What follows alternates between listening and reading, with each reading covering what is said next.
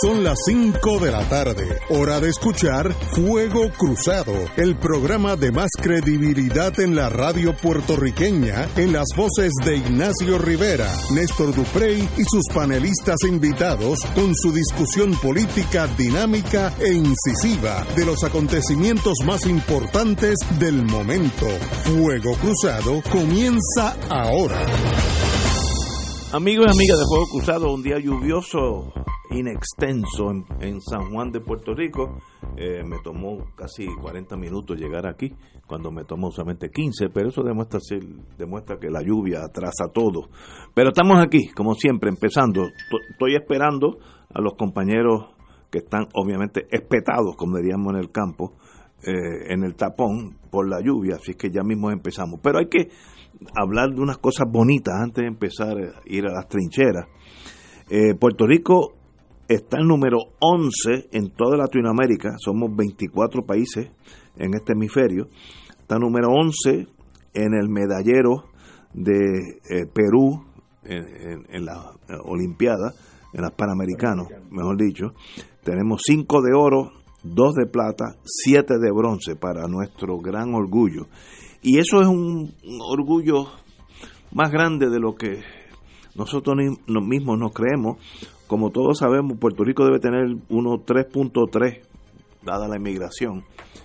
3.3 millones, un país relativamente pequeño en población, y estamos compitiendo con Estados Unidos que tiene 3, 350 millones, Brasil, que es el número 2, tiene 230 millones, México, que es el número 3, tiene 120 millones, Cuba, que nosotros pensamos que somos más o menos en misma población, Cuba tiene 12 millones de habitantes, Argentina, casi despoblada, tiene 44 millones, Colombia, 50 millones, Perú, 32, Chile, 19, y nosotros estamos ahí con 3.3, número 11. Lo que quiere decir que el atletismo en Puerto Rico sigue ganando oro, ganando plata, ganando bronce, para orgullo de todos nosotros. Qué buenos son eh, y, y qué orgulloso uno se siente con una población tan pequeña. Puerto Rico cabe 10 veces en la de Estados Unidos o, o más, eh, más de eh, no, 30, no, 100 veces, no, 100 veces. Y mírenlos a nosotros y estar en la pelea. eh, Venezuela, que está por debajo de nosotros, tiene 31 millones de habitantes. Así que qué bueno a nuestras atletas. Y en específico, quiero saludar a las hermanas Adriana García y su hermana, no, me, no sé su nombre, la, su hermana. Eh, Adriana García, dice la prensa, es Melania. Adriana García es la reina de América y todo lo que toca sus manos de 18 años se convierte en oro. Es la teni, tenimesista que ha ganado, arrancado aplausos, lágrimas y honor a Puerto Rico. Así que a la compañera de Utuado, que de paso de ahí viene el Provost Marshall, así que ese señor, hay, buena, buena genética por allá. Eh, que, eh, y de paso tenemos aquí Provost Marshall, después una pequeña, un interludio musical por España. Qué bueno tenerte aquí, eh, compañero. Gracias. Bueno, y qué bueno que estamos aquí. Adriana García, Adriana Díaz, perdón, nos llena de orgullo patrio y todo el que sea puertorriqueño y no sé, algo en su alma no le guste cuando nosotros ganamos en, en la, en la Olimpiada o en los Panamericanos, pues saben que usted tiene un pro- gran problema dentro de su ser. Así que felicitaciones a todos nosotros, tal vez con la compañera quiere decir algo, que también yo sé que también siente esa cosita por dentro de ser puertorriqueña. Bueno, mira, yo eh, de verdad orgullosísima, yo he seguido estos juegos y, y pues eh, el tenis de mesa no se puede ver por televisión por unos problemas técnicos, pero en la medida de lo posible, pues he visto el voleibol masculino, he visto el baloncesto eh, eh, masculino también, he visto los clavados, tenemos un joven extraordinario que se llama Rafael Quintero, eh, lo- eh, la competencia de bolos, eh, bueno, he visto algunas, todavía quedan y, y queda una de las cosas que más, que más me apasiona, que es eh, los deportes de pista y campo. y me siento bien orgullosa de estas chicas como de todos los que compiten independientemente de que no ganen porque estos atletas están haciendo un esfuerzo sobrehumano eh, luchando porque no tienen recursos. Ah, está el boxeador con un nombre ilustre que se llama Oscar Collazo, eh, que creo que nos dio la primera medalla de oro. Eh, estos muchachos hacen de tripas corazones porque no tienen dinero y eso es parte de lo que está ocurriendo con el gobierno principalmente del PNP que quiere ningunear a los atletas que son los que dan la cara por nuestro país, ese país del que ellos reniegan, ese país que ellos dicen que no existe. Y usted oirá como bochornosamente gente como Kenneth McClintock, Carlos Romero Barceló, Johnny Méndez se refieren al territorio y dicen con la misma boca de comer que esto no es un país. Pues miren, que sepan que es un país y un país nuevo y es un país que se va a enfrentar a toda la poca vergüenza que ustedes tienen en este momento fraguada, porque yo acabo de escuchar, aunque sé que vamos a hablar de eso más ahorita, pero quería a modo de embocadura. Eh, venía escuchando una conferencia de prensa del liderato legislativo y de los alcaldes que lo que da es vergüenza, que lo que advierte es un segundo golpe de estado, un segundo golpe de estado en este país.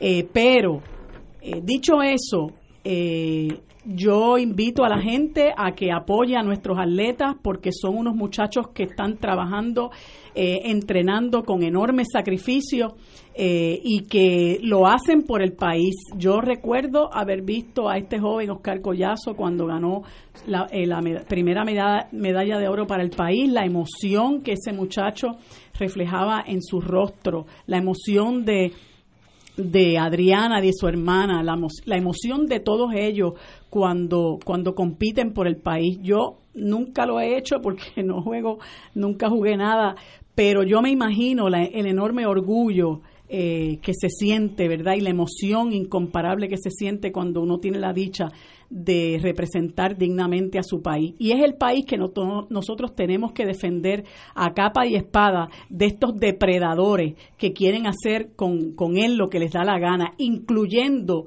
eh, con nuestro Estado de Derecho, porque si ayer lo defendían en el, en, el, en el Tribunal Supremo, hoy lo quieren echar por la borda con ese golpe de Estado que están fraguando contra Wanda Vázquez como el compañero Duprey acaba de llegar, el doctor Duprey, yo indi, em, empecé, a usted.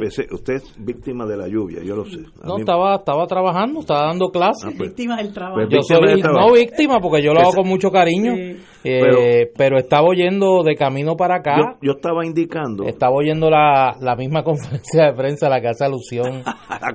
la, la honor a nuestro país, que es Puerto Rico, y a nuestros atletas. Y Adriana Díaz, me gustaría un día tenerla aquí y conocerla, porque de verdad que nos llena de, medallas de oro esta jovencita de 18 años. Eh, y dije que era adultado porque el Provo Marshall está por ahí dando bandazos. Compañero.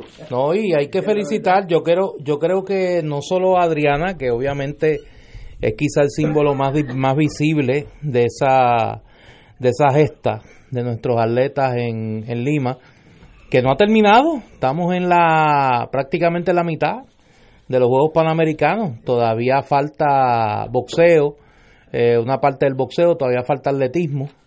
Eh, así que todavía hay, hay, hay espacio para aumentar esa cosecha de, de medallas, pero no hay duda que en el caso de Adriana Díaz, pues es una joven que llena de orgullo al país, eh, que es una guerrera en su deporte del, del tenis de mesa ella y su hermana, eh, pues son, son un ejemplo de una familia que, que, ha tomado eso como un trabajo. O sea, el deporte es un trabajo. Yo, yo hablaba hace unos días aquí de, del caso del equipo de béisbol, eh, que bajo la dirección de, del maestro Juan Igor González, eh, logró medalla de oro. Logró medalla de oro y eso, esos peloteros eh, fueron muchos de ellos a jugar gratis y, dejaron oportunidades eh, de participar en el béisbol organizado para representar los colores de Puerto Rico en Lima y me parece que eso es una gesta que hay que, que hay que reconocer, pero al final del camino obviamente yo creo que vamos a tener mucho en el campo del deporte, subrayo, de qué celebrar. porque el resto del país... Ay, Dios. Bueno, pero vamos, vamos a eso ya mismo. Eh, obviamente tenemos que hacer... Digo, y lo que puede pasar de aquí a las 7, No, porque yo creo no, que sí. tranquilo. No, no, no, de aquí a las 7 pueden pasar Fíjate, cosas, yo- porque falta todavía... eh, ahora esos muchachos de los que hablaba Marilú van para Fortaleza a reunirse con, con Wanda Vázquez, A ver si el gas pela. de quien lo último que dijeron es que si renuncia todos serían felices. Así mismo es. Le cantan como la canción aquella de, de la casita. Ahora seremos felices. Ahora podremos y, y que el cantar. país no es del pueblo, es del PNP. Es del PNP. La comisionada... Bueno, pero es que, perdóname Ignacio, No, no, porque es que- tengo que hacer un, No, no, un reclamo aquí. No se queden con eso por dentro, de los afecta. No, no, no, no, yo solo, yo solo estoy dejando el récord histórico claro. Cuando en este micrófono eh, yo hablaba de que Puerto Rico vivía un régimen de partido único, Tú fuiste el primero que hablaste. una Oye, gente me escribían y me y decían que yo razón. era que yo era un exagerado. no, y tienes razón. Y entonces ahora estamos viendo Partido único. el partido único en acción. ¿Qué le importa a ellos? El país, no, lo dijeron hoy bien claro. No, no, la preocupación nuestra es el PNP. O sea, ellos, ellos Bueno. están en guerra avisada, Sí, muere menos gente. Tenemos esa ventaja por over the eso, counter. por Ahora, eso. Eh, bueno, es más, para no interrumpirlo, vamos a Quería pausa dejar ese. y vamos Mira, a me dieron el nombre de la hermana Adriana Díaz, alguien que sabe que se me olvidó, Melanie. Melanie. Eh, a las dos, gracias, gracias, porque es orgullo que de- estoy aquí. Orgullo de Utuado y de Puerto Rico. Mira, entre, nosotros. entre el PNP y el Joker van a acabar Eh, conmigo. están. Usted- Yo lo, mira, yo, fíjate, yo lo, yo lo veo diferente. Yo veo que ya pasó la tormenta, ahora es unos años de paz y No, tranquilidad. muchacho, lo que de- falta es, mira, desarrollo económico. lo que falta es... El ojo del huracán. Oh, pero ¿cómo? Señores, vamos a una pausa, amigos. Fuego Cruzado está contigo en todo Puerto Rico.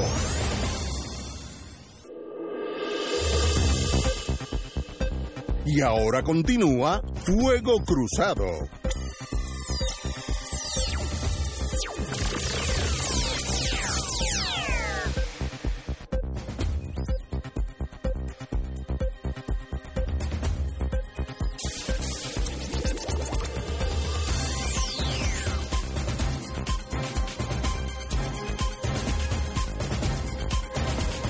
Back in the US of. La comisionada residente Jennifer González dejó claro hoy al cap- en el Capitolio que los presidentes del Senado, Rivera Sch- Schatz y Johnny Méndez, fueron los que le pidieron que se hiciera disponible para asumir la gobernación como una candidata de consenso. Estoy citando, Marilu que se hiciera disponible para asumir la gobernación como una candidata de consenso. No obstante, recalcó la comisionada residente que la decisión no está en sus manos, sino en manos de la recién juramentada gobernadora Wanda Vázquez. Cito a la comisionada, comisionada residente. Yo le manifesté a Vázquez que los presidentes de los cuerpos legislativos me habían llamado a mí solicitándome que yo fuera una candida- candidata de consenso. Esos son los hechos. No es lo que no es no es yo lo que quiero, pero eso habló claro cómo fue la llamada. Por eso habló claro de cómo fue la llamada, que fueron los presidentes legislativos los que me hicieron esa petición y yo les notifiqué a, e- a ella y les dije más. Creo que lo primero que debes hacer es reunirte con el liderato legislativo y entre ustedes ponerle un punto final a esta controversia pública, sostuvo la señora comisionada residente. González dijo que la semana pasada recibió la llamada de Rivera Chat haciéndole la propuesta y un día posterior la llamó al presidente de la Cámara haciéndole la misma pregunta de que si yo estaba disponible. Así que tenemos en blanco y negro, ya no es especulación de los analistas, la comisionada residente dice que ya está disponible como gobernadora, eh, como un candidato de consenso. El único caveat que hay aquí es que ya hay una gobernadora que está por el medio, como, un- o sea, como una muralla de, de grafito para que ella llegue a ser la candidata de consenso. La actual gobernadora, como dije ayer, le deseo lo mejor en la vida como gobernadora, tiene que salirse del medio. Eso es traffic control, tú sabes. Para que un carro pase por la avenida Ponce de León, otro tiene que parar antes, si no chocan. ¿Qué pasó cuando ya, qué pasará cuando ya la comisionada residente dice, yo estoy disponible como la candidata de consenso porque ambos presidentes me lo han pedido y estoy aquí? ¿Qué quiere decir eso? Pues mire que eso está bien claro. La posibilidad de que la señora comisionada residente sea secretaria de Estado no es altísima, es absoluta y de ahí a ser gobernadora también yo lo veo como ya un hecho, un fe a cumplir, un hecho consumado. ¿Es bueno o es malo? Eso es otra otra o consideración. Estoy hablando ahora small politics, la, la, política partidista dentro del Partido Nuevo y veo que su juego está claro. No hay nada escondido. Hay problemas que no son de fácil explicación. Y este es uno de ellos. Y yo voy a tratar de explicarlo como suelo explicar las cosas, con la mayor tranquilidad posible, sabiendo que hay una gente que como siempre van a coincidir y otros que van a diferir. En el año 2016 hubo elecciones generales en Puerto Rico. En esa elección general, el Partido Nuevo Progresista ganó la gobernación, fue electo Ricardo Rosselló y obtuvo el control del Senado y de la Cámara de Representantes y eligió a Jennifer González, comisionada residente, y ganó un número considerable de municipios. No ganó, de hecho, la mayoría de los municipios, lo ganó el Partido Popular. Es decir, el mandato electoral, producto de las urnas, de la voluntad democrática del pueblo de Puerto Rico, que produce la elección de un gobernador del PNP, Ricardo Rosselló y una legislatura controlada por el PNP es producto de la elección general. En el camino al cumplimiento de ese mandato de cuatro años surgen una serie de eventos que obligan a la renuncia del gobernador Ricardo Rosselló, los que ya todos conocemos porque están cercanos en el tiempo. En ese momento que se produjo el reclamo del país para que Ricardo Rosselló renunciara, lo lógico hubiese sido que se hubiese activado el mecanismo constitucional y Ricardo Rosselló fuese sustituido por el secretario de Estado. El secretario de Estado no lo pudo sustituir porque renunció o lo despidieron. Todavía no sabemos finalmente qué fue lo que pasó y hubo ahí un cruce de señas en las mentiras de uno y otro lado y finalmente se fue el día que no se supo, antes que se suponía que se fuera y demás. Se queda vacante la Secretaría de Estado. En aquel momento, ausente el secretario de Estado, el, el orden sucesorial que establece la constitución de Puerto Rico dictaba que Wanda Vázquez debía ocupar la gobernación de Puerto Rico en sustitución del gobernador renunciante Ricardo Rosselló. ¿Por qué? Porque ella es la secretaria de Justicia y luego del secretario de Estado, quien se supone que ocupe, que llene la vacante del gobernador, es el secretario de Justicia. Sabemos lo que pasó en una triquiñuela, en una, en una tramposería que se inventaron los eh, los brothers de Ricardo Rosselló, con los grandes intereses de, económicos de este país y sus portavoces mediáticos, colocaron al hombre de la Junta y al hombre de los grandes intereses económicos aquí en la gobernación de Puerto Rico, a Pedro Pierluisi, y se dio esta coalición bipartita y multisectorial de los grandes intereses, alabando que se brincara la constitución que se, que se inventaran una tramoya para poner ahí un hombre que le respondiera a sus intereses y a los intereses de COI, que estaba manipulando encuestas para que el país apareciera prácticamente unánime, respaldando el golpe de Estado de Pierluisi. Sí, el golpe de Estado, como lo llamaron los jueces del Tribunal Supremo, muy correctamente. Y entonces, revertimos ahora a lo que debió haber pasado desde el 24 de julio, que Wanda Vázquez ocupe la gobernación en ausencia de un secretario de Estado. Esa es la lógica constitucional. Ahora bien, los regímenes políticos y el ordenamiento constitucional que los cobija no se producen en el mundo de las ideas, se producen dentro de un mundo político. ¿Por qué? Porque los funcionarios electos son producto de la voluntad popular en ejercicio democrático en un proceso político. Pues claro que los funcionarios electos políticos tienen algo que decir y tienen derecho a decir, y ahí es donde yo sé que mucha gente le va a dar este angina de pecho, pues miren, nosotros, los representantes del partido político que ganó las elecciones del 2016 y bajo cuya insignia fue electo el gobernador renunciante, debemos tener algo que decir sobre cómo se llena esa vacante. Ahora, lo que yo no puedo entender y va a llegar un historiador de aquí a 100 años y lo va a tener que explicar, porque a mí la cabeza no me da, lo admito públicamente, no me da. Se me quemaron las neuronas tratando de analizar cómo es posible que a, las cinco y pico de la tarde de hoy la dirección del PNP todavía no admita que esto es una crisis política. Yo ya a Rivera echar decir, no, si es que aquí no hay ningún problema. Aquí lo que pasa es que un gobernador renunció, y pues el orden sucesorial se activó porque yo llevé el caso, porque lo dijo como 60 veces en la conferencia de prensa. Y Wanda Vázquez está sentada allí porque yo fui y llevé un caso que ella no se atrevió a llevar. ¿Cómo es posible que esta hora esta gente todavía estén tajureando, como dirían en Cagua? ¿Qué van a hacer con la gobernación?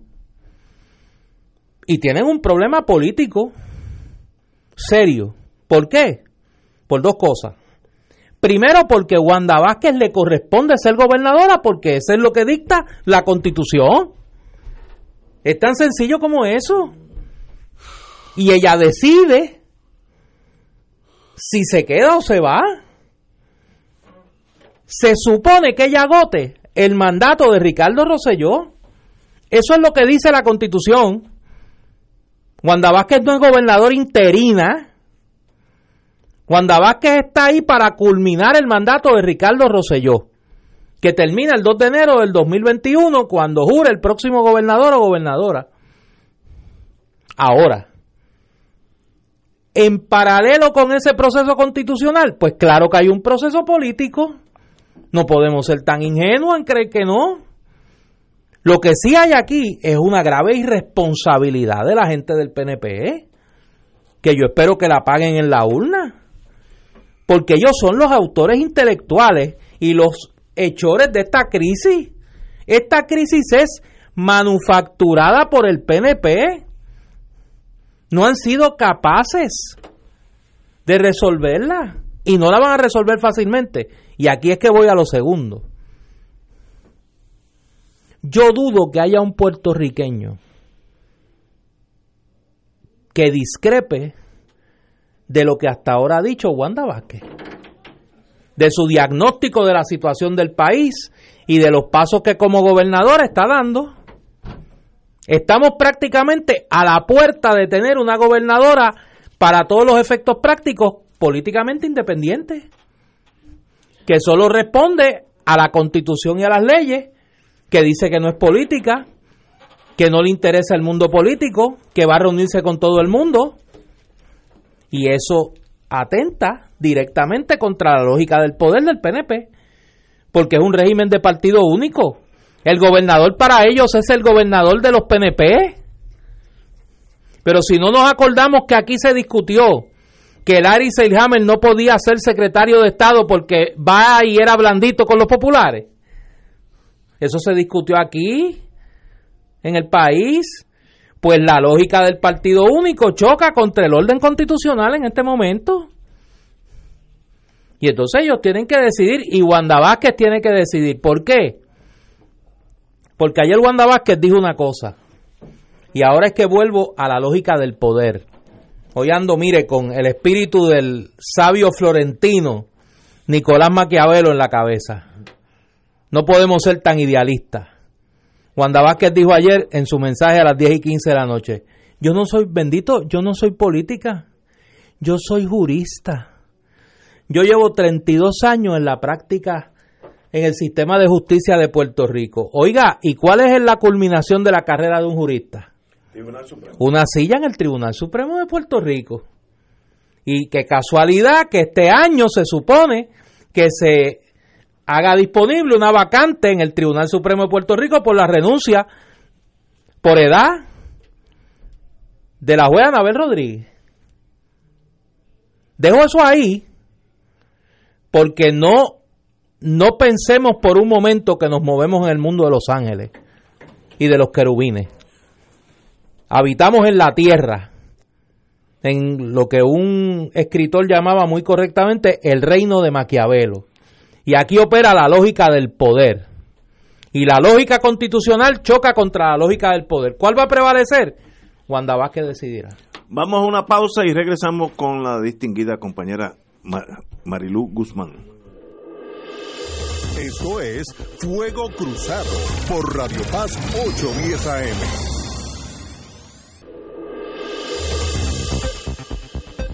Y ahora continúa Fuego Cruzado.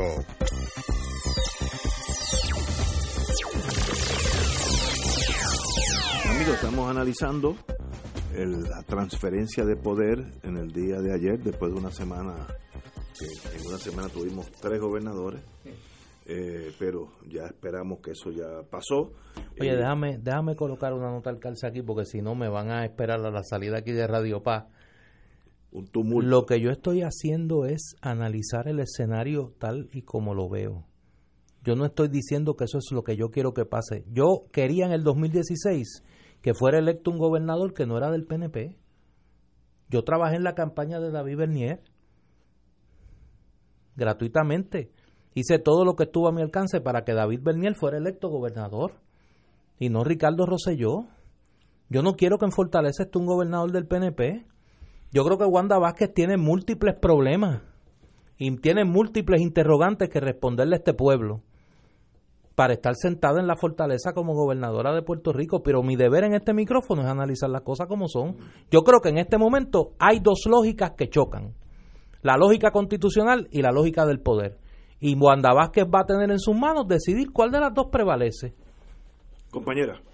Mira, yo tuve la oportunidad de leer el alegato que sometió el Senado ah, en el caso donde se... De Aldarondo. pues, ah, de, sí, del bufete Al- Aldarondo López Bras, me parece que... eh, donde se cuestionaba la, la constitucionalidad de esa enmienda de la Ley 7 que se discutió mucho aquí y en muchos otros medios.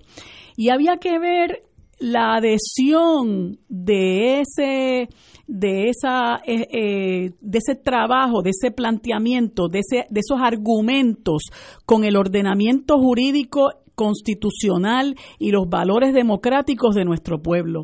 Ahí se cimentaba todo eso. Y por qué era que se había decidido descartar la figura de un vicegobernador para que fuera un secretario de Estado, pero que cuando fuera secretario de Estado, pues entonces tuviera el aval de las dos cámaras, porque de esa manera era una posición más representativa eh, y podía eh, justificarse, ¿verdad?, de esa forma que, que sustituyera al gobernador.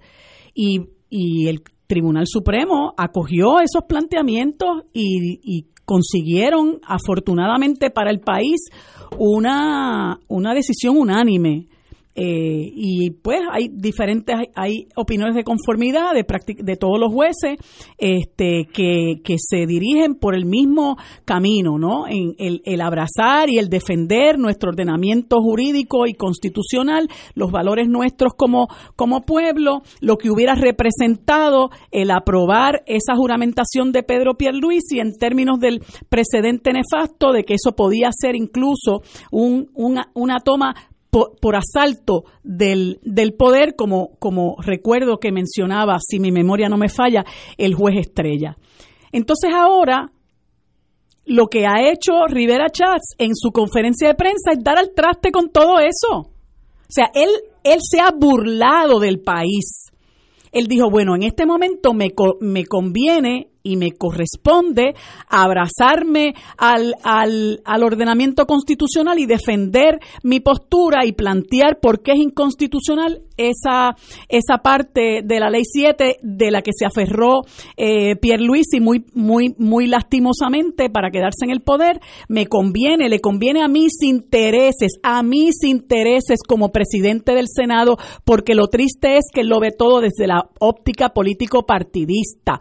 Por eso fue que el jueves pasado dio esa arenga haciéndole saber a todos los senadores cuál es mi posición y ustedes o se alinean o vamos a ver se, o se atienen a las consecuencias. Y ya todos los senadores sabían por dónde, eh, por dónde eh, iba la bola.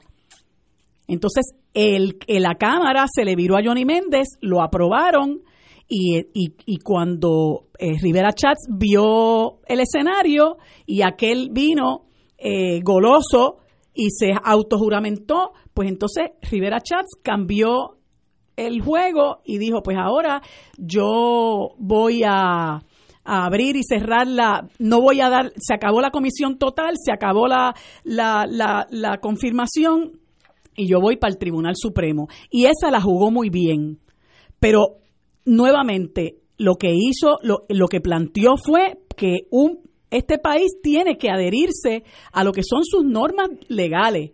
Entonces hoy lo que vemos es al dictador en vivo y a todo color. Yo me reúno con los alcaldes y, se ufanó de que había 28 de 33 alcaldes y de esos 5 eh, que faltaban, 3 están fuera de Puerto Rico. O sea, los alineó a todos.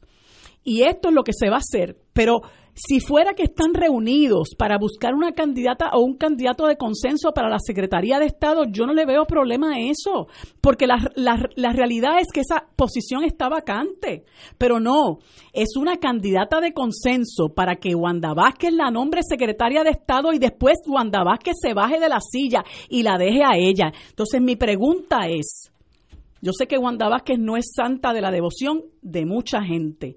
Y yo ¿verdad? No pongo las manos en el fuego por Wanda Vázquez tampoco. Pero mi pregunta es, tanto que ha hablado, porque en un momento dado, a raíz de la, de la protesta que le hicieron allí en el Departamento de Justicia, que fue una, una protesta masiva, ella dijo, no sé, a mí no me interesa. Pero después dijo, estoy disponible.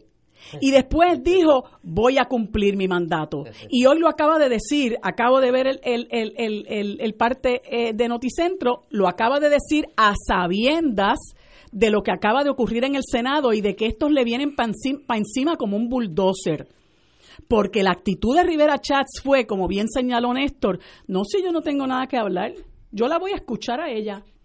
Y yo, ella está ahí porque yo llevé el caso, como si eso no hubiera sido su obligación ministerial. No, no, no, peor. Dijo, ella está ahí porque yo llevé el caso que, ella, no, se atrevió a llevar. No se atrevió a llevar. Sin embargo, este, eh, ella también estaba en una posición difícil y esto yo se lo dejo a los juristas más preclaros que yo, ¿verdad? No quiere decir que yo soy preclara, pero bueno.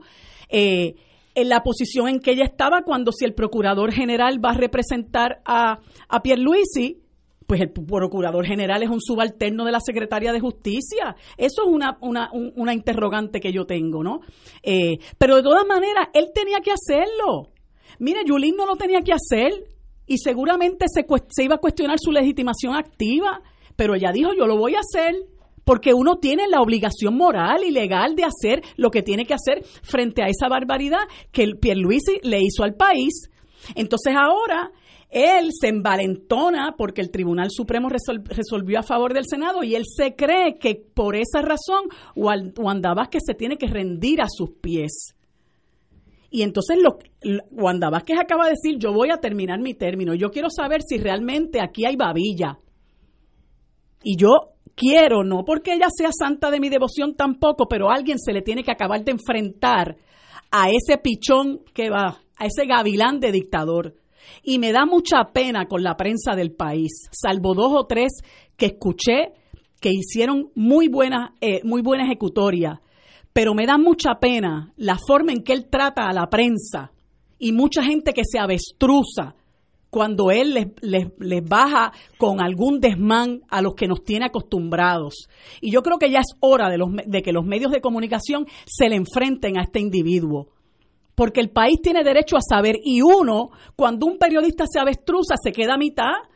Porque ahora mismo hubo una, una periodista que le preguntó si era o no cierto que ellos lo que querían era desbancar a, a, Wanda Vázquez y que Jennifer González ocupara, eh, que eso, eso era lo que ellos perseguían. Y él le dijo, pero es que yo no sé por qué tenemos que concentrar en una figura en específico.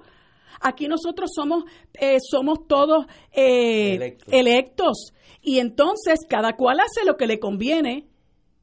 Y la muchacha lo que tenía que preguntarle es, sí, pero es que ninguna otra posición electa está en juego en este momento más que la de ella. Yo quiero que usted me conteste. Pues se avestruzó. Y entonces la gente, nosotros nos quedamos esperando eso que es importante que usted pregunte, eso que usted es importante que usted extraiga de esa persona para que el pueblo esté alerta y consciente de qué es lo que cuál es el verdadero propósito. Claro, muchos lo sabemos, pero pero la prensa tiene que hacer su trabajo y a mí me parece a veces muy lastimoso la, la, la, la, actitud que él asume con la prensa y la actitud que asumió con el país de decir ahora yo soy el que digo aquí la que hay. Y hubo incluso un momento en que un periodista le hizo una pregunta a Jennifer González y él le dijo, no, la voy a contestar yo. El periodista le tiene que decir, es que yo se la hice a ella. Yo quiero que me la conteste ella. Y eso le hace un flaco servicio al derecho que tiene la gente a estar informada. Pues yo lo que estoy esperando es ver qué es lo que va a pasar ahí, porque ellos vienen con el bulldozer para encima de Wanda Vázquez. Y Wanda Vázquez está ahí precisamente porque el Tribunal Supremo avaló su nombramiento porque en el orden sucesoral constitucional le correspondía a ella. Y eso es lo que él tiene que respetar. Y yo no tengo problema, como dije ahorita, si Jennifer González la escogen secretaria de Estado, pero Wanda Vázquez es la que la tiene que nombrar. Y Wanda Vázquez renuncia si le place. Y si no le place, ellos tienen que respetar eso. Entonces, ¿qué nos, qué nos deja ver esto? Que esto es una gente peligrosísima. Esto es una gente que ha estado abusando del poder por dos años y medio y hoy, claro, como del árbol caído todos hacen leña, ahora toda la culpa es de Rosselló y ahora ellos quieren ponerle techo a la gente que tiene toldo y que, y que vengan los, los chavitos para acá, pero ¿y qué ha hecho Jennifer González en los últimos dos años y medio que se ha pasado vanagloriándose de todo el dinero que ella ha conseguido? Y el problema, el, problema, el problema del chat explotó hace un mes. ¿Y qué ha pasado antes de eso? Entonces ahora ellos se presentan como los salvadores y redentores del país. El pueblo no se puede llamar engaño. Ya nosotros despertamos y no podemos permitir que estos individuos se nos impongan. Aquí no puede prevalecer el dictamen del partido. Es el pueblo al que hay que representar, es el pueblo el que manda. Y el pueblo lo dejó bien claro en lo que ya se está llamando el verano del 2019. ¿Qué vamos a hacer? Esa mayoría que no votó por el PNP, y que ahora ellos, claro, conscientes de eso, dicen somos la mayoría electa, pero la mayoría del país no votó por el PNP y ellos eso hacen total abstracción de eso y nos ningunean. Pues esa mayoría que no votó por el PNP, nosotros tenemos que decidir qué vamos a hacer para enfrentarnos a esa gente que quiere acabar con lo que queda de país. Tenemos que ir a una pausa, seis menos cuarto, y regreso con Fuego Cruzado. Fuego Cruzado está contigo en todo Puerto Rico.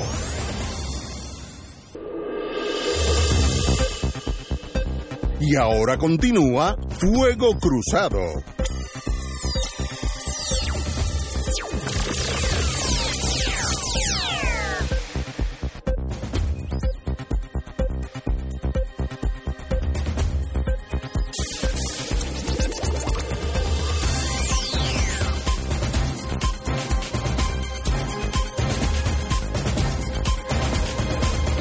Regresamos, amigas y amigos de Fuego Cruzado.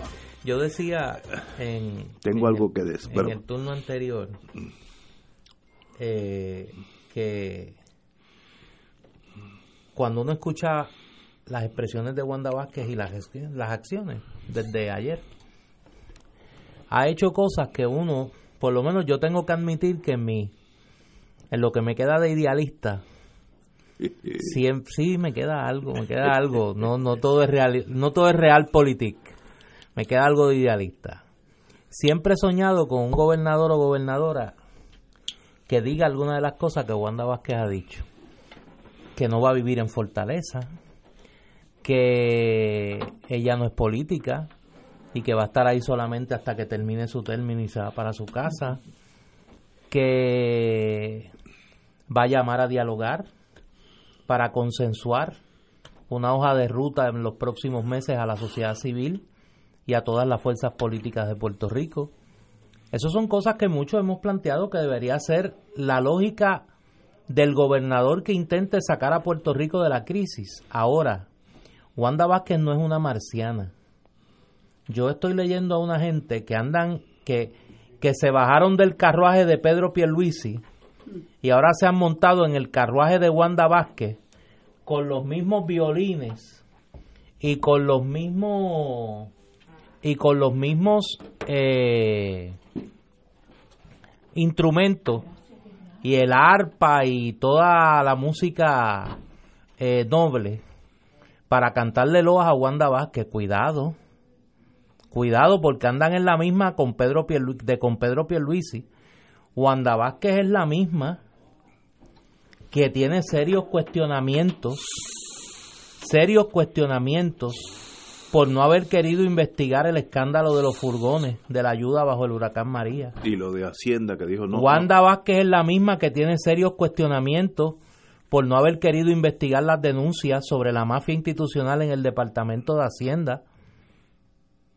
Wanda Vázquez es la misma que ahora mismo tiene viva una investigación en la Oficina de Ética Gubernamental. O sea, no, no, no caigamos en el país de la, en el mundo de la ilusión. O sea, Wanda Vázquez está jugando su juego también.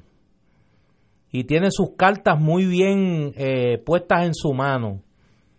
Y está jugando su juego. Ahora bien, dentro de esa lógica del poder, malsana como es, falta de escrúpulos como es, aquí hay una realidad que ya debimos aprender con esta crisis. Por encima de toda mezquindad está la constitución. Y por encima de toda ambición bastarda están las leyes del país. Ese es el contrato social que cubre a mayorías y minorías en este país. Y eso tiene que estar por encima de cualquier lógica. Por eso yo señalo, Wanda Vázquez está ahí porque eso es lo que dicta la constitución. Eso es lo que dicta la constitución y debe terminar el periodo de gobernación de Ricardo Rosselló. Ah, si ocurriese algo en el camino, pues eso es otra cosa. Si ella decide volver a su postura de hace unos días y decir, mire, que a mí no me interesa la gobernación, porque eso lo dijo ella, eso no se lo inventó nadie, pues entonces, a quien le correspondería decidir, nos guste o no, es al partido que ganó la elección y que ganó la gobernación, que es el PNP. Y eso, eh, eh, eso hay que entenderlo también. O sea, aquí nadie está hablando, por lo menos, de que la salida de esto es una ruptura del orden constitucional y el derrocamiento del gobierno del PNP. Eso no va a pasar. Por eso. Eso no va a pasar. Vamos a pisar la tierra.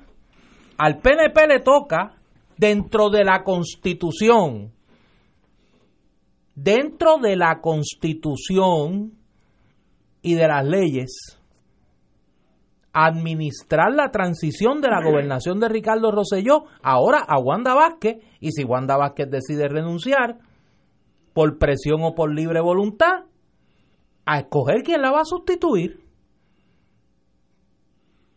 pero que ella debe quedarse ahí, eso es lo que dicta la constitución, eso no debe estar en juego. La, la teoría de ustedes dos, pues uno no puede atacarla porque en estricto derecho el, análisis es correcto. Ahora, choca con las cosas que están pasando. Cito de nuevo, la comisionada residente, Jennifer González, dejó claro hoy, al llegar al Capitolio, que los presidentes Rivera Schatz y Carlos y Johnny Méndez fueron, cito, los que les pidieron que se hiciera disponible para asumir la gobernación como una candidata de consenso. Cuando Jennifer dice eso, ella está diciendo, los dos presidentes de las dos cámaras me han pedido que yo deje a Washington, renuncie a la comisionada residente y llegue a Puerto Rico como una candidata de consenso, que la única forma de que eso sea así es entrar como secretaria de Estado y luego que la gobernadora renuncie. No hay otra forma que ella pueda ser gobernadora de Puerto Rico si no es por esa vía. Por tanto, el análisis de ustedes dos, mis queridos amigos, choca con la que la misma Jennifer está diciendo. Ella, ella está diciendo, me han llamado aquí para ser gobernadora de consenso. Pues quiere decir que hay, hay una gobernadora que va a estar ahí interinamente, porque no puede haber dos gobernadoras a la vez. Si es bueno o malo, eso es otra cosa. Pero la única forma de que las dos cámaras le piden sus presidentes a Jennifer que venga y sea candidata de consenso a la gobernación no es para el 2020, es ahora. Por tanto, me da la impresión que la Secretaría de Justicia tiene ante sí un gran dilema, eh, que eso es, eso es bien personal de ella, estoy seguro que no va a dormir tranquila en los próximos días.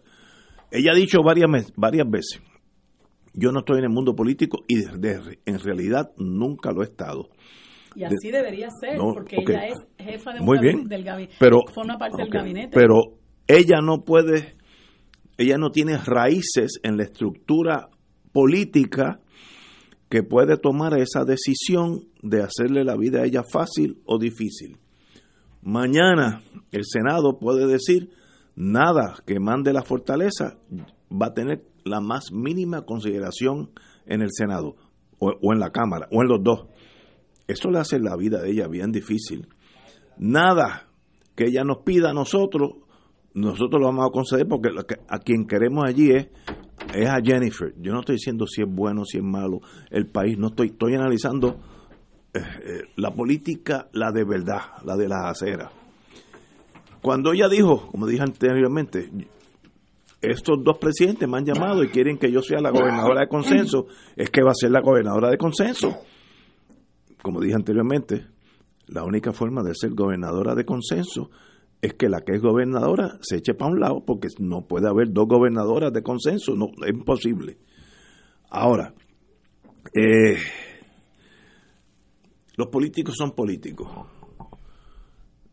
A Wanda, que ha dicho que no le gusta el mundo político, lo ha dicho que, no, no, no, no, ha estado en ese mundo tan aberrante a veces de lo que es la política, ella no le interesaría otro puesto eh, donde estaría eh, colmada de su triunfo, por ejemplo, el Tribunal Supremo de Puerto Rico. Hay una vacante a fines del año que viene, una vacante forzada. Si no es antes. O, si no es antes. Pero por ley de gravedad, la, la juez Rodríguez en diciembre del año que viene cumple los 70 años y se tiene que ir a ella que se ha descrito ella misma como jurista. Esa no sería su culminación. A todos los abogados nos gustaría llegar al Tribunal Supremo. A todos los abogados. Porque si somos abogados, ese, esas son las grandes ligas de abogados. Así es que ahí tiene, eh, ahí tiene ese dilema. Quedarme aquí no siendo endosada por la Cámara y el Senado en una soledad espantosa por 16 meses, un poquito menos, quedarme aquí solita en la fortaleza y después me voy para mi casa o culminar mis años en el Tribunal Supremo como juez del Tribunal Supremo. Eso lo estoy especulando yo, porque eso pues es mi especulación. Pero es tentador para un abogado que ha dicho que ella no es política, que es jurista. Los juristas queremos estar en el Tribunal Supremo. Así que... No, no, pero, pero el que... ella, si tú eres jurista, eso es un grado de honor a tu vida eh, eh, colectiva como, como abogado, llegar al Tribunal Supremo. Hay, hay otra gente que su personalidad no le gusta estar allí, pero esa es la excepción. Ella ha dicho, yo no soy política, yo soy jurista. ¿Y dónde encajan los juristas de carrera? Pues en el Tribunal Supremo. No, no, hay otra forma. Por tanto, cuidado, Cuare. Si es bueno o si es malo, eso es irrelevante. Estoy jugando la política. Lo que más me levanta mi sospecha es que la propia Jennifer ha dicho, cito, fueron los que me pidieron, está hablando de, Rivera Schatz y Méndez, fueron los que me pidieron que me hiciera disponible para asumir la gobernación como una candidata de consenso.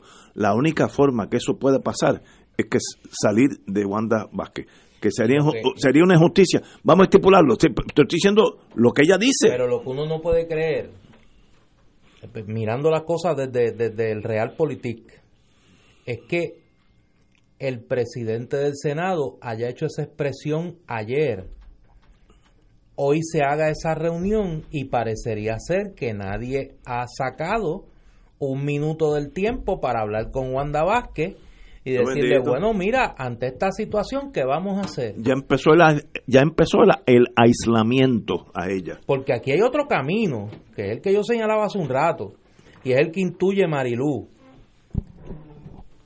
Wanda Vázquez puede muy bien decidir.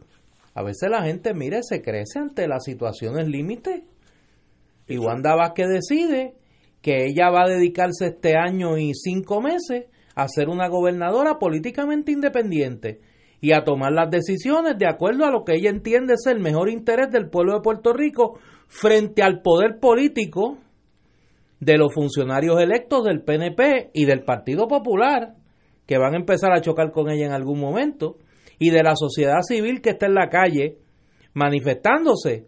Pues miren, a lo mejor ella decidió eso, uno no sabe. Lo que ella expresó ayer va en ese camino. Ahora, choca hoy contra la lógica del poder y un argumento que no es un argumento que se puede despachar livianamente, me guste a mí o no me guste. Cuando ellos señalan nosotros somos funcionarios electos, tienen toda la razón.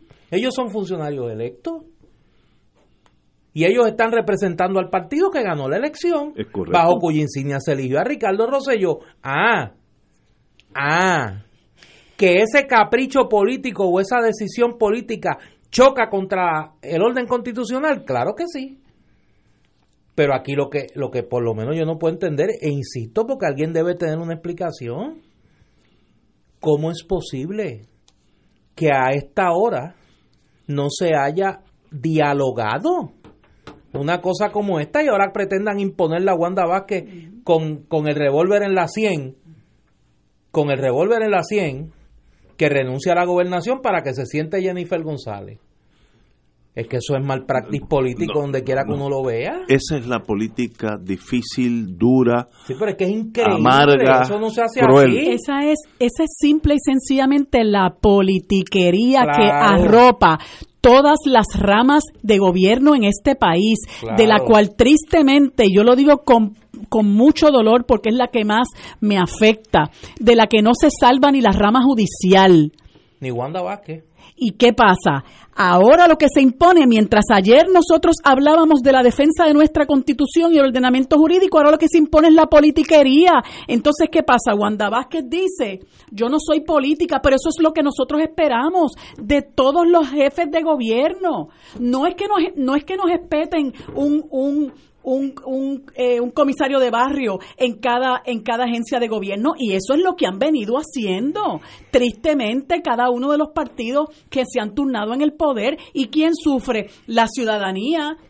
Entonces usted habla de valores democráticos, pero ¿cuál democracia hay en ponerle ahora un revólver en la sien a Wanda Vázquez para que se baje si usted estaba pidiéndole ayer al Tribunal Supremo que la dejara juramentar, que ese era el orden constitucional según la línea sucesoral que contempla la ley 7 del 52.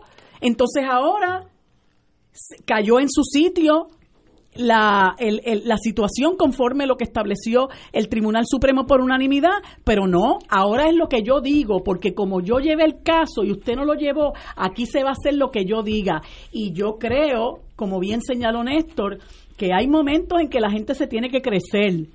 Y ojo, porque ahorita estábamos hablando fuera del aire que por ahí tengo información de que Anabel Rodríguez no cumple 70 años en el año 2020.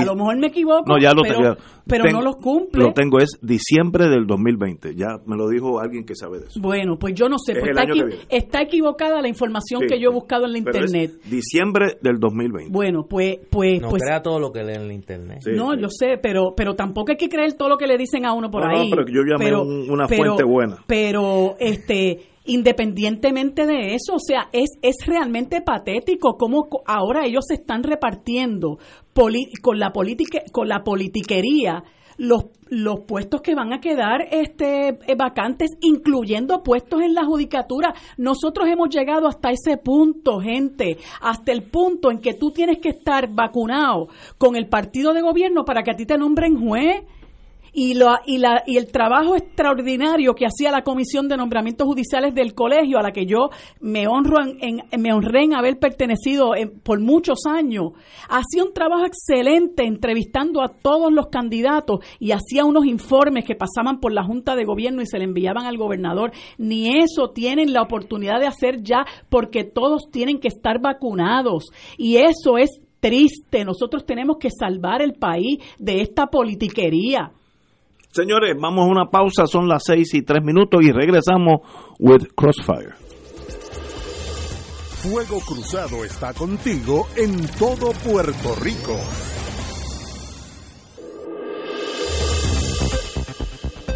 Y ahora continúa Fuego Cruzado.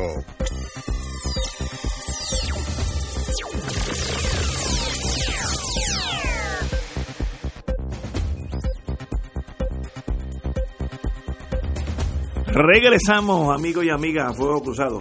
Sigo buscando en mi análisis, como los que me conocen, me conocen. Yo no estoy aquí ni a favor ni en contra de nadie, estoy diciendo las cosas que estoy viendo.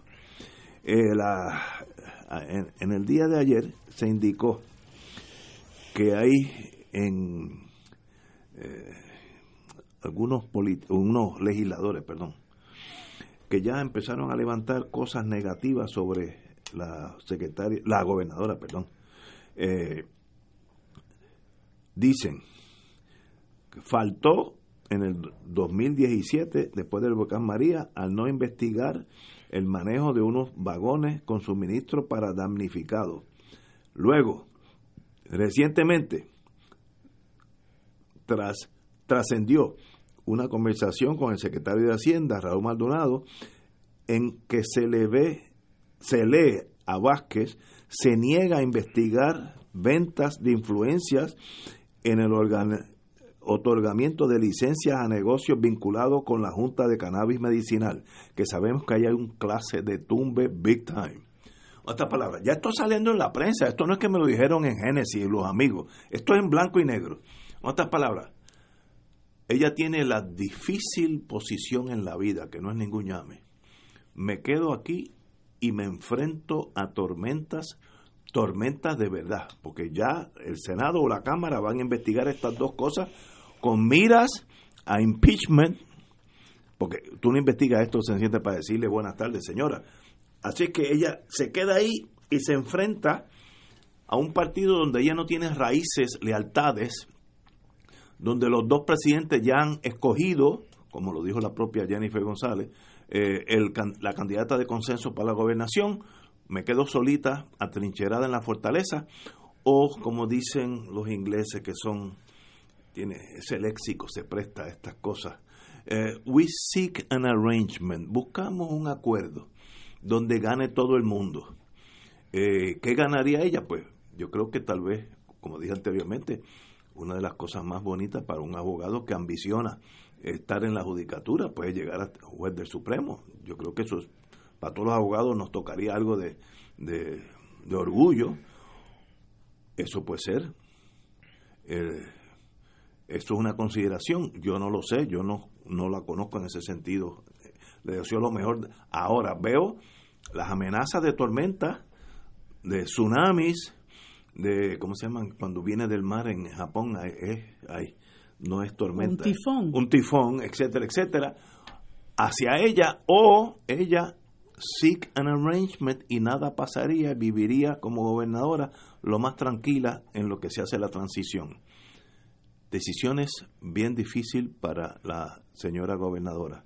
Lo que pasa que en el bien difícil para en ella. El, en el medio de esa trama, atrapado está el pueblo de Puerto Rico. Y sigue atrapado, secuestrado, Secuestrado. por la voluntad del Partido Único.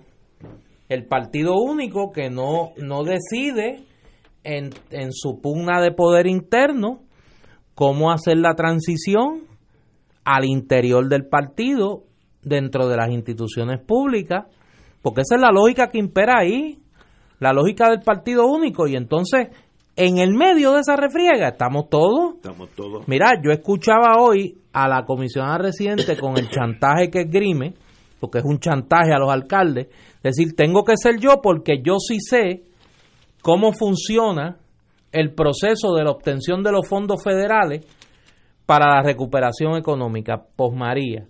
Y yo soy, yo sé cómo administrar esos fondos. Y comenzó a, allí a recitar eh, las disposiciones de, yo sé lo que son las 504 y que se mencionó dos o tres números de eso. Eh, y obviamente ese es el gancho político para los alcaldes, decirle, mire, la Secretaría de Justicia no sabe nada de eso y va a ir a aprender allí, va a estar tres, cuatro meses aprendiendo. Y yo puedo sentarme allí desde ahora, yo sí sé cómo manejar esto. Ese es su- Y además gano la credibilidad de la administración Trump. Esa es la carta que ella está jugando Pues, al interior del PNP, con alcaldes y con legisladores. Y ese fue, ese fue el mensaje subyacente en esa conferencia de prensa de hoy. Ahora Wanda Vázquez tiene que tomar una decisión. O actúa conforme a los mejores intereses del país o sucumbe a la lógica del poder. Claro. Y siempre va a tener esa mancha. Claro. Si acaso No, no, dobla o ese- rodilla. O ese blasón de gloria. Claro. Va a tener una de las Bueno. dos.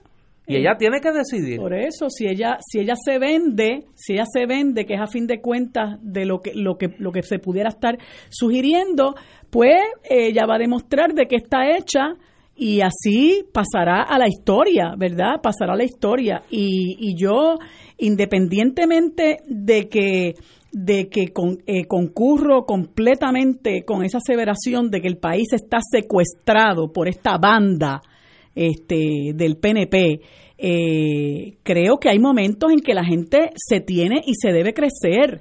Este, y, y, y no puede ceder a ese chantaje de Rivera Chats que ayer le hacía una representación al Tribunal Supremo y hoy demostró que eso era eh, puramente eh, el asunto del momento, ¿no? Es como el que, como el que en vez de, de eh, apoyar principios, y eso uno los apoya desde el principio hasta el final, pues yo apoyo unas posturas porque el momento es lo que me, lo que me conviene, en el momento es lo que me conviene hacer. Y eso es lo que hace este señor, y eso es lo que hace Jennifer González, y toda esa eh, exposición que hicieron en la, en la, en la conferencia de prensa, que me parece una falta de respeto al país, eh, lo que le deja ver al pueblo es que el pueblo no importa nada, que lo que importa es el partido y están jugando unas fichas ahí para asegurarse que Jennifer González sea la candidata del 2020 o que Jennifer González después apoye a Rivera Chats, en cuyo caso uno o el otro, el país tiene que prepararse el país que realmente está dispuesto a luchar, que se lanzó a las calles y que está dispuesto y quiere luchar por un mejor país, un país saneado, un país libre de la corrupción y de esta casta mafiosa eh, a la que estamos sometidos, ese pueblo tiene que decidir con desprendimiento qué es lo que quiere hacer. Porque mira, yo incluso vi hace un ratito una, una noticia que publica Noticel que a mí me dejó fría y son los 80 millones en contratos que ha dejado, que ha dado Ricardo Rosselló antes de irse de la, de la gobernación. Raya en lo increíble. Es una cosa espantosa, es, es algo eh, eh, eh, realmente eh, ofensivo, ofensivo para el pueblo y entre y, y, y cuando usted examina los contratos que él da, entonces usted se explica también el espaldarazo que le da el sector privado a Pierluisi, porque esos contratos se empezaron a repartir unos pocos días antes de, de la catástrofe esta de, Pedro el Breve y dan aquí tienen 10.5 millones para O. Melvaney and Myers, LLP, y Scott M. Fabre Public Adjusters, LLC. La empresa de Fabre, además de mantener múltiples contratos con municipios y agencias de gobierno, es representada por Ramón Rosario Cortés. Es decir, brother del chat, no te voy a dejar desamparado. Y Alfonso Orona Amilivia, brother del chat, no te voy a dejar desamparado. Eh, entonces, además, hay otra empresa, es, perdón, esa misma empresa, parte del equipo legal de Fabre, que es una de las que se lleva los 10.5 millones, es Andrés Guillemán Noble, cuñado de Pierluisi, con quien el Departamento de Hacienda eh, firmó una con su padre, el Departamento de Hacienda firmó otro contrato con una compañía que se llama Lone Star Insurance Producers, que es propiedad del padre de Andy Guillemard.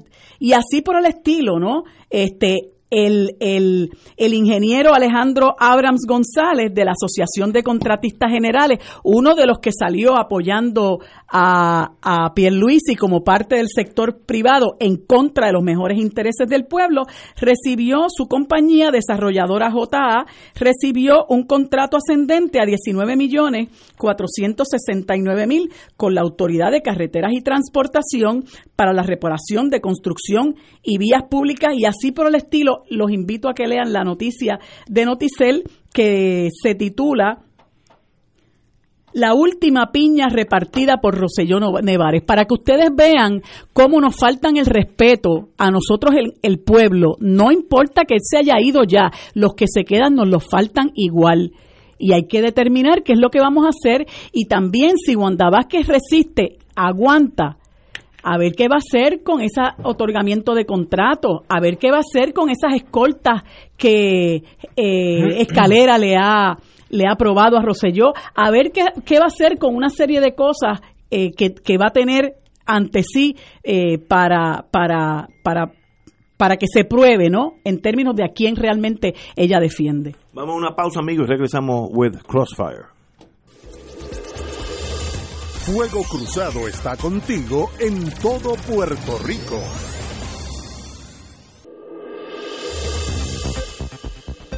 Y ahora continúa Fuego Cruzado.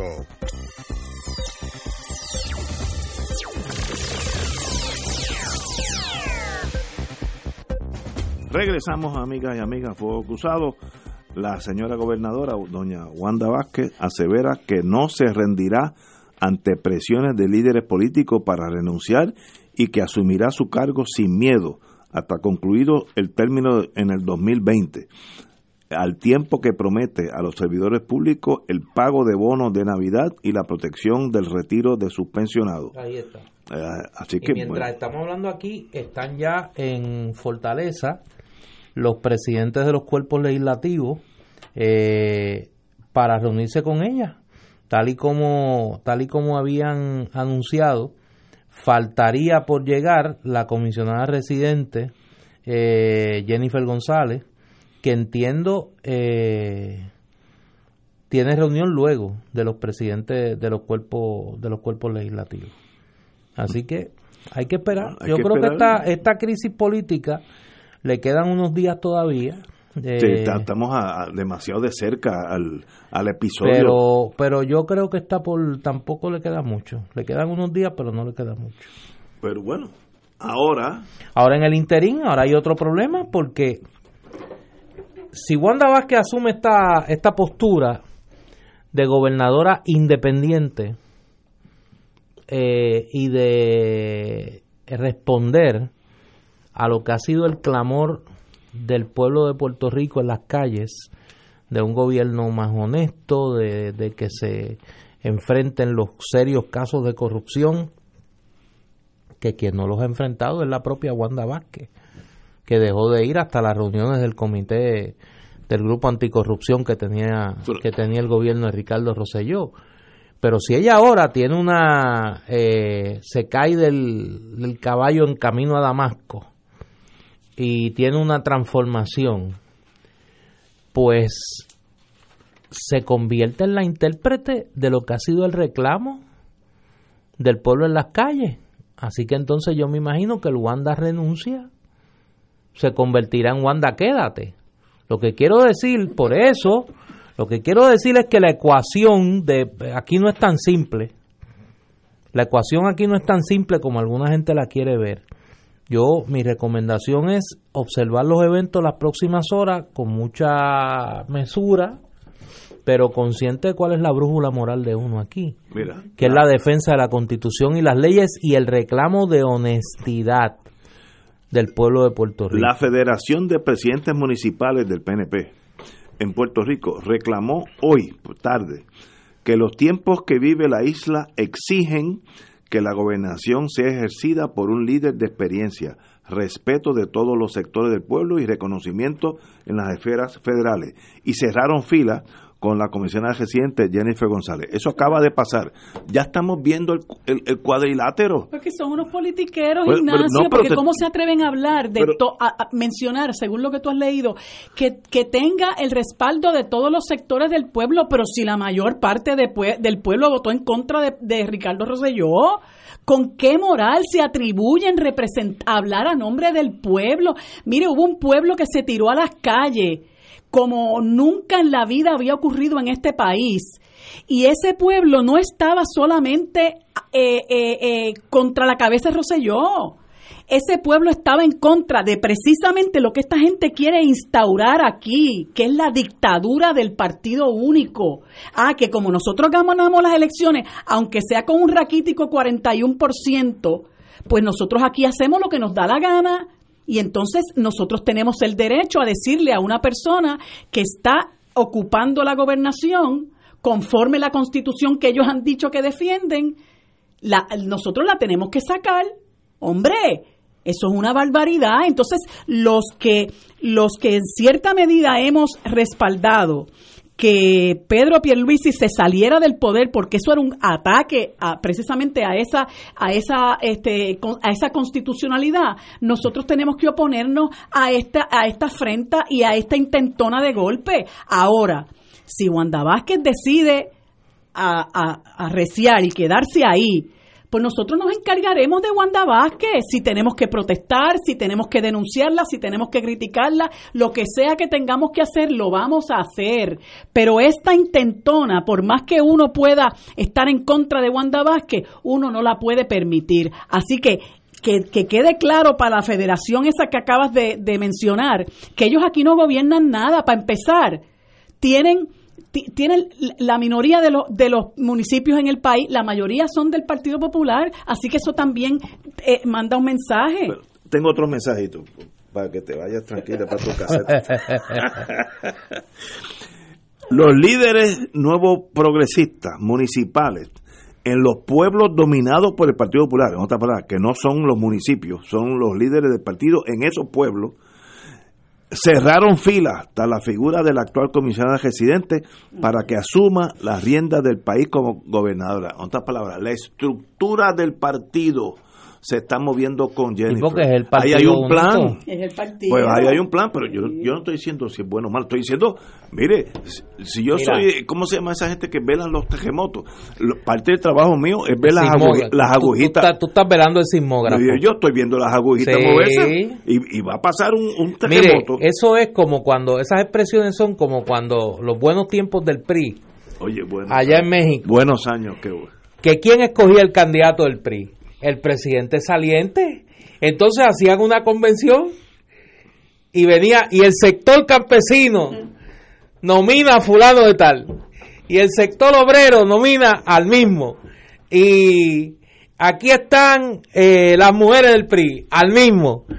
Como 10 del PRI. El candidato de 10 consenso. grupos del PRI, era el candidato de consenso, el que el presidente había escogido.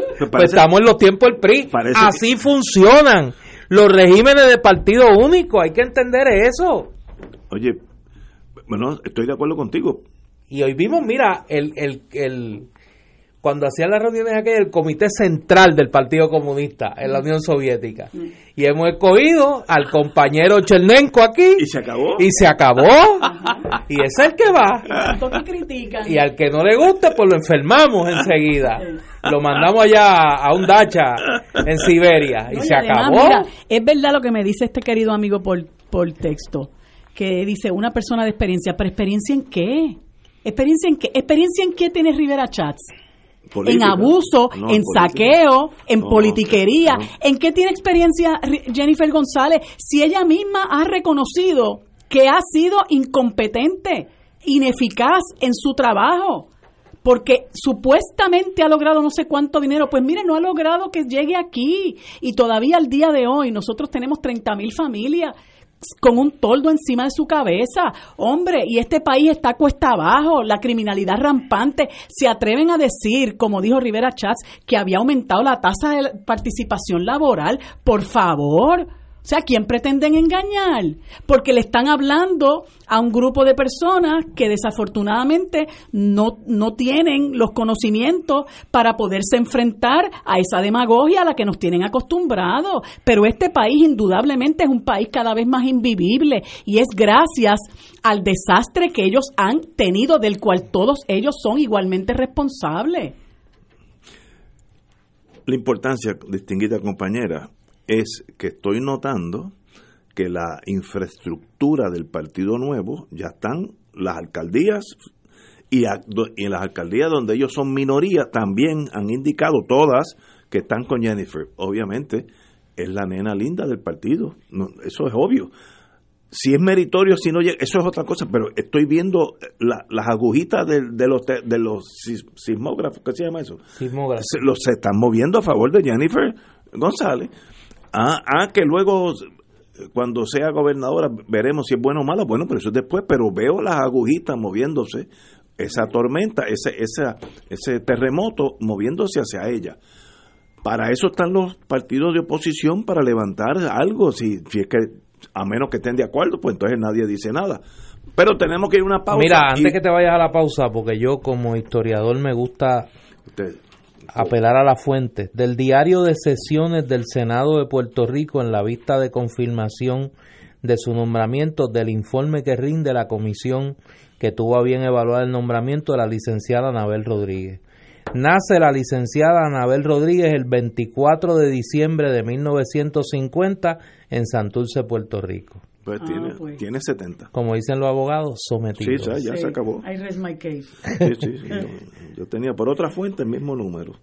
Pues, para que uno vea que uno tiene... Pues según Anabel Rodríguez dijo que iba a aguantar, que aguante es eh, Wanda Vázquez como cuestión de principio. Ahora, la gente decide si tiene principios y los, los principios uno los defiende del, del, del, principio hasta el final, perdonando la, la redundancia. Lo demás, cuando usted lo cambia, como hizo y lo demás son opiniones. Pero ¿y si ella, su su desvelo en la vida ha sido llegar al Supremo. Pues entonces que no diga que se va a quedar hasta el final, Ignacio, eso es lo que yo digo, usted no puede, o se hace rolo, o se hace papelillo, pero si yo llego a la gobernación, porque así lo dispuso el orden constitucional, yo digo, mire, yo voy a estar aquí, pero realmente yo me voy a someter a lo que diga el partido, porque yo soy más del partido que, que del país. Y así lo tenemos claro. Vamos, vamos una pausa, amigos, y regresamos con esta discusión entre amigos que obviamente tenemos una que otra visión diferente. Pero para eso que estamos aquí, vamos a una pausa. Fuego Cruzado está contigo en todo Puerto Rico.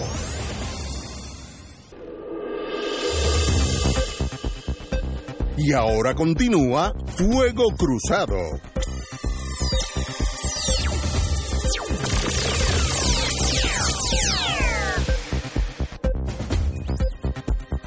Amigos y amigas, eh, en torno al liderato de Tomás Rivera Schatz, que es el presidente del partido en este momento, eh, cito, ahora, está hablando del el nuevo gobierno, cuando salió Roselló y Pierluisi, ahora, saldrá del gobierno ese grupo detestable del chat que mentía, se burlaba, maquinaba, conspiraba y violaba la ley y traicionaba a Puerto Rico.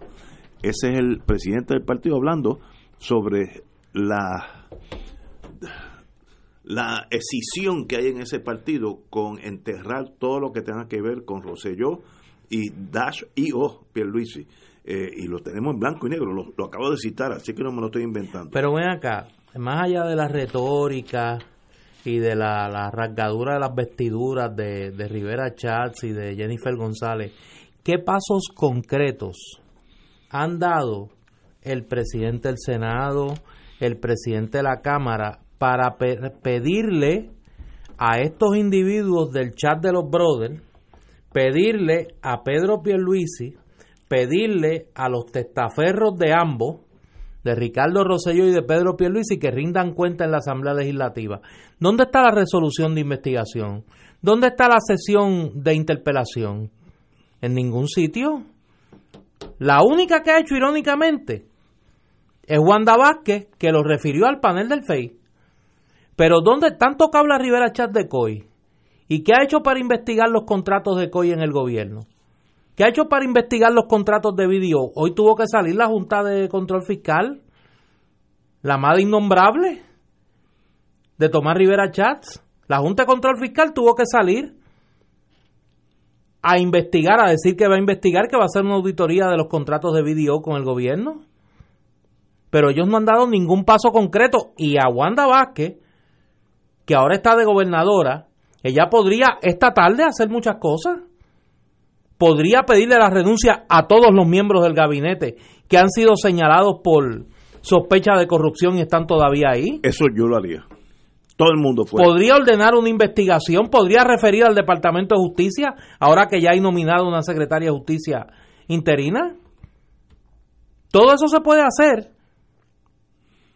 Podría firmar una orden ejecutiva dejando, dejando sin vigor todas las órdenes ejecutivas que firmó Ricardo Rosselló del 24 de julio hasta su salida de la gobernación. Que es un bochorno para este país. Lo que y podría solicitarle a la Asamblea Legislativa que se apruebe legislación para derogar las leyes que firmó Ricardo Rosselló, que son un obvio intento de beneficiar a los allegados al anillo palaciego pero no han hecho nada de eso. Pues es tiempo que El tiempo está contando. Estoy de acuerdo con, su señoría.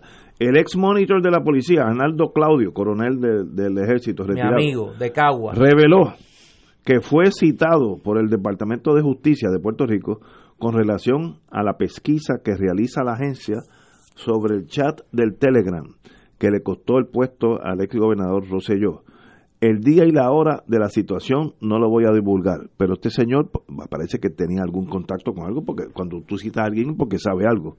Eh, eh, hablaron de, en el chat, hablan de él, cito, de los 11 jóvenes mozalbetes, de que había que meterle mano a Claudio para que no fuera un dolor de cabeza en el 2020.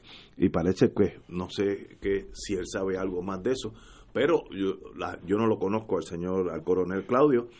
Todos los que lo conocen dicen que es una persona de primera, valiente y dispuesta a jugársela eh, eh, en el sentido que ha estado mucho tiempo en combate.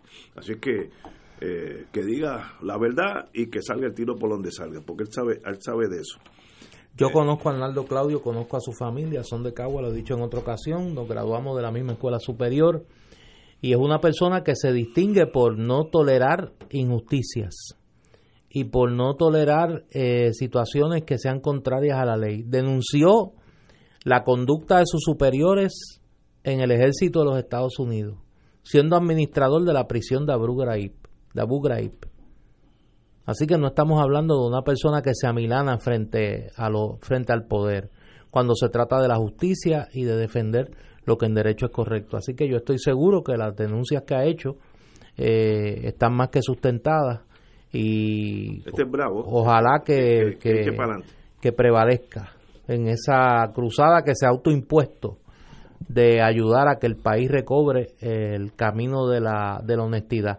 Arnaldo Claudio no tenía que aceptar un puesto en, el, ese puesto de monitor del gobierno está Retirado ya, él está retirado ya del ejército de los Estados Unidos. De, coronel completo, full bird, como dicen en inglés. Exacto. O seis en, en el mundo militar. Exacto. vincula en esa, en esa, en esa em, eh, agenda de desbancarlo o de marcarlo, como decía en el chat, vincula directamente a Héctor Pesquera. sí, sí. Es una cosa espantosa. Ahora, como dicen en el Oriente, las cosas malas traen cosas buenas. Qué bueno que salieron esas 889 páginas. Es excelente para el país. Porque si no hubieran salido, estarían allí jugando unos con el otro, con los chats y diciendo que Fulanita es una prostituta y el otro, eh, tú sabes lo que, lo que decían. Lo eh, importante es que, la gente, que la gente esté clara que a lo mejor nunca vamos a ver un chat de Rivera Chat, ni un chat de, Jennifer González. No esperemos que ocurran esas cosas. Ellos están actuando ahí en vivo y a todo color. No son ninguna monjas de la caridad y lo que quieren es trabajar para los intereses del partido. El mismo partido que lo que ha hecho es saquear la riqueza de este país, ofrecerle a la gente, a los estadistas eh, bonafide de ese partido la estadidad. Y en ambas cosas los han les han tomado el pelo porque la pobreza en este país sigue creciendo, eh, incluyendo a la pobreza que afecta a la niñez. Eh, y, la gente en algún momento tiene que despertar para, para que se den cuenta de que son unos farsantes y de que según dicen una cosa hoy, mañana dicen otra, todo en función de que prevalezcan los intereses del partido. Tenemos Vamos a una pausa, amigo, y regresamos with Crossfire. Fuego Cruzado está contigo en todo Puerto Rico.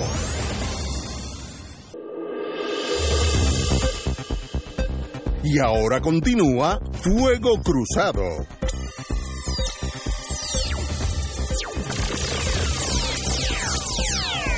Regresamos, amigas y amigas, a Fuego Cruzado. Bueno. Hoy informa el nuevo día que Nesmarí Rodríguez acaba de conquistar medalla de bronce en la lucha panamericana. Nesmarí. Nesmarí Rodríguez. Son 15 medallas ya para Puerto Rico. Qué, extraordinario. oye, y, las mujeres han, sido las que se, han llevado más medallas. Qué extraordinario. Felicitaciones a todas ellas.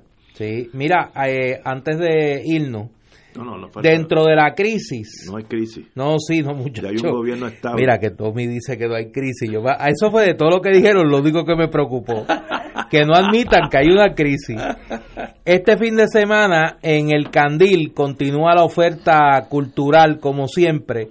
Hay dos actividades este sábado y una el domingo a la una de la tarde el sábado se presenta el libro El Palacio de Alejandro del arquitecto Jerry Torres Santiago. Es un libro sobre la singularidad arquitectónica y artística de la Casa Franceschi en el pueblo de eh, Yauco. Esto es a la una de la tarde y a las tres se presenta el libro El Gran Abismo Humano de Gil F. Burgos. Eh, un libro que presenta una investigación sobre los modelos biosociales de la comunicación y los factores que deben atenderse para un desarrollo saludable del sujeto. Esto es sábado a la una y a las tres. Y el domingo se presenta el libro Reina de la Medicina Verde, la gran mentira sobre la marihuana, un recuento histórico en busca de la verdad por el doctor José Franceschini Carlos. Esto es el domingo a la una de la tarde. Así que actividad cultural este fin de semana en el Candil, en Librería del Candil en Ponce, sábado a la una, eh, el Palacio de Alejandro del arquitecto Jerry Torres Santiago. Sábado a las 3, El Gran Abismo Humano de Gil Burgos. Y domingo a la 1, Reina de la Medicina Verde del doctor José Franceschini Carlos. Wow.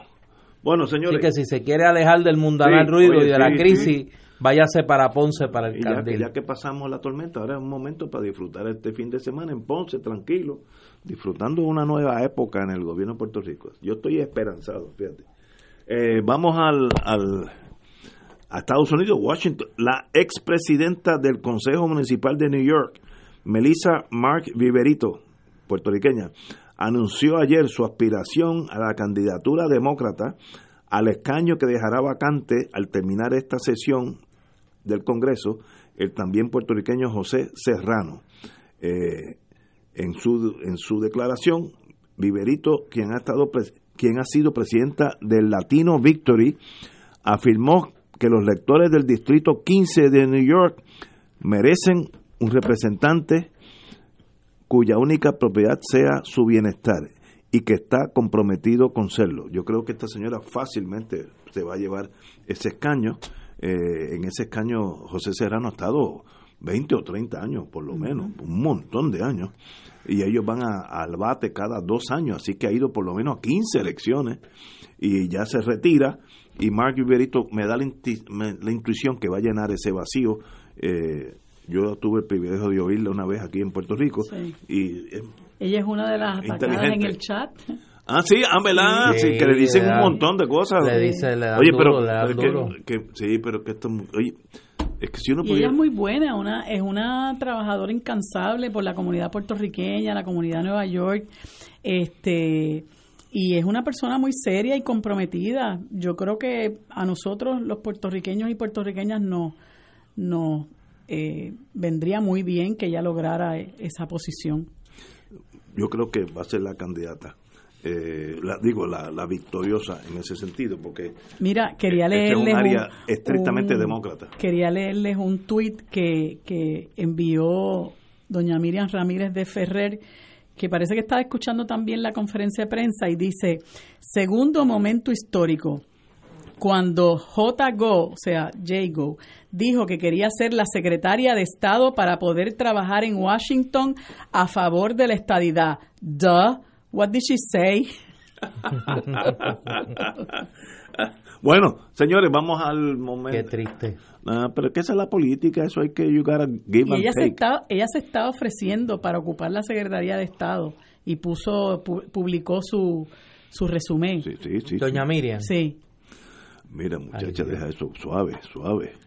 Como decía mi jefe en la General Electric, hasta la locura tiene frontera, tampoco irse por encima de los gandules, como dicen en el campo. Eh, el FBI tomó jurisdicción en el caso de Carlos Rafael Rosario, que asesinó un conductor de Uber por llevarle cuatro pesetas eh, y este señor ya fue acusado. Es un caso espantoso. Espantoso. Eh, quiero decir que este señor, su vida como la conocemos, ya se acabó. Este señor, aunque es elegible para la pena de muerte, estoy seguro que lo que conseguirá al final de cuentas es life without parole, que es que mueres en la cárcel no importa los años de tu vida.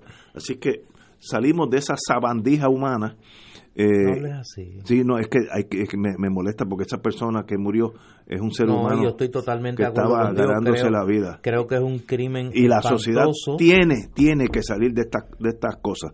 Eh, no como a veces uno de, y uno que está en el mundo criminal, fulanito, no, tiene siete casos corriendo. ¿Cómo es, ¿Cómo es posible que tiene siete casos corriendo y está por ahí caminando? Este en la federal no hay fianza y se acabó su vida para beneficio de nosotros, nuestros hijos y nuestros nietos. Nosotros podríamos estar hablando dos horas sobre eso, pero el problema es más profundo que meramente desearle eh, la imposición de la pena capital a una persona. Y uno, hay veces que la gente no lo entiende porque uno, como abogado defensor, pues defiende todo tipo de casos, ¿no?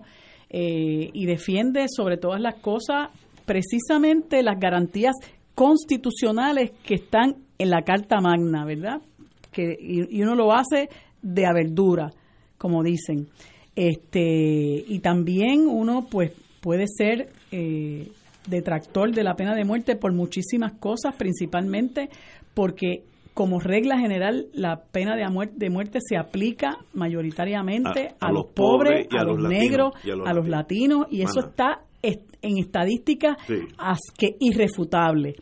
Eh, pero uno, si tiene un poco de tiempo trabajando con este tipo de problemas, uno se da cuenta de que a pesar de que eso es una tragedia y es algo que a nosotros particularmente nos ha dolido tanto, uno no sabe qué tragedia hay detrás del que recurre a quitarle la vida a una persona para quedarse con 10 pesos. Eh, es un problema bien, bien puede ser droga locura un montón de cosas. yo, yo, te digo una cosa yo estoy sumamente preocupada sumamente preocupada porque yo he visto el empobrecimiento en este país y he visto como la gente cómo ha cómo ha crecido la deambulancia y cómo ha crecido la gente que está pidiendo dinero en las luces. Eso ha aumentado exponencialmente y, y eso es síntoma de un problema mayor y es algo que no queremos mirar, es algo que no queremos tocar, es algo que esta gente que hoy se está comiendo por los rabos y que quieren darle el golpe de Estado a Wanda Vázquez, no miran ni les importa. realmente ni les importa, porque cuando tú te pones a mirar el discurso de todos estos partidos tradicionales, y aquí voy a incluir al Partido Popular, porque ya estoy leyendo muchos mensajes de que no somos iguales, no somos iguales, no somos iguales. Ok, en algunas cosas son iguales. Ustedes tienen fuera de su discurso la pobreza.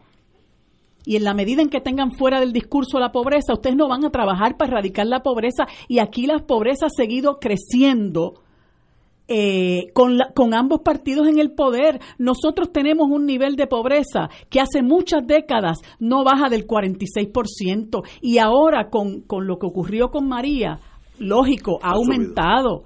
Pero todos sabemos lo que acabamos de vivir en los últimos dos años y medio, cómo han venido los, los chulos de la crisis, como se les llama. Esto que eh, recientemente salió, eh, salió en, creo que fue la Perla del Sur, eh, que hace muy buen trabajo eh, periodístico, a denunciar los contratos de Carlos Pesquera. Cómo Carlos Pesquera se está hartando de dinero, sus corporaciones hartándose de dinero, particularmente en el municipio de Ponce y cómo eso, eh, cómo él se ha enriquecido a raíz del, del, del, huracán María. Sin embargo, la mitad de nuestra población está viviendo en niveles de pobreza. Las mujeres, madres de familia, los niños están viviendo en niveles de pobreza y a todos estos bandoleros no les importa y eso es lo que la gente tiene que mirar. Esa gente a la que usted apoya, esa gente a la que usted le da la confianza, ¿realmente después hace buenas sus promesas? No, o usted se empobrece más. ¿O son ellos los que se enriquecen? ¿Cuándo vamos a mirar la realidad como es y no la realidad que ellos nos están vendiendo? Estamos de acuerdo yo no creo en la pena de muerte, yo creo que ningún ser humano, a menos que sea en guerra, y eso pues ya es otra cosa, debe asesinar a, otro, otra persona. Y yo creo que la, esa, esas penas federales son hasta peor que la muerte. Life without parole es que si usted vive a los 140 años de edad, usted sigue preso, que para mí es una cosa dracónica, ¿no? Eh, pero, pero ese es el sistema. Una persona que hace una cosa así no puede estar en la sociedad. Si lo suelta, a los dos meses va a matar a otro. Así que hay gente, hay ciertas personas que no pueden estar en la sociedad. Tampoco es el sistema americano que yo siempre me he quejado de almacenar gente en la cárcel. El sistema europeo es muy superior al norteamericano en el sentido que tiene sentencias razonables. Casi, casi nunca pasan de 20 años. En Estados Unidos te pueden meter 40, 50, 65 años de cárcel, que es igual que perpetua a los efectos de la vida de uno, ¿no? Bueno, pero, buena, tenemos... Pero sigues vivo. ¿Perdón? Pero sigues vivo. Claro. Seguro, seguro. la pena dice que no pague, tiene que pagar. Pero, el problema no es la, la, visión punitiva. Nosotros tenemos que empezar a mirar esto de, desde la perspectiva preventiva. ¿Qué es lo que está pasando? ¿Qué es lo que lleva a la gente a conducirse de forma antisocial? Y no solamente es el que te asalta y te mata, es el que te agrede, es el maltrato contra los ancianos, contra las mujeres, contra los niños, contra las mascotas. Toda la conducta antisocial tiene una raíz. Y esa raíz es la que nunca, con la que nunca queremos trabajar. La, la raíz primaria de todos los problemas sociales es falta de educación. Mientras más tú eduques un pueblo, aunque sean pobres, más cultos son y menos problemáticos son. Ahora, si a esa educación le añade bienestar social, pues se elimina la, criminalidad. nadie quiere ser criminal y estar por ahí eh, jugándose la vida. Es que no tiene opción. Nosotros que vamos a la cárcel acá rato, aún la cárcel federal, tú coges 10 personas, muchachos, entre 17, 20 años y, 30 los viejos, sin escolaridad ninguna, analfabetos prácticos. Eh, a veces cuando tú, tú los ves que tienen que escribir algo y tú notas que apenas pueden escribir, con el sistema de educación que tenemos aquí, gastamos billones de dólares, no son analfabetos prácticos sin alguna tecnología para poder trabajar. Son básicamente unemployable. Tienen las mismas características de, de, padres de familias divididas. De esos 10, 8 encajan en, en esto que estoy diciendo. Pues ese es el problema. Hay que enfrentarse a ese problema. Pero con Julia Keller había otras prioridades. Con ese pensamiento. contrato a sus amigos. Exacto. Vamos, señores, vámonos hasta mañana. Y si no ha cambiado el gobierno, pues estaremos aquí a las 5 de la tarde. Nos vemos.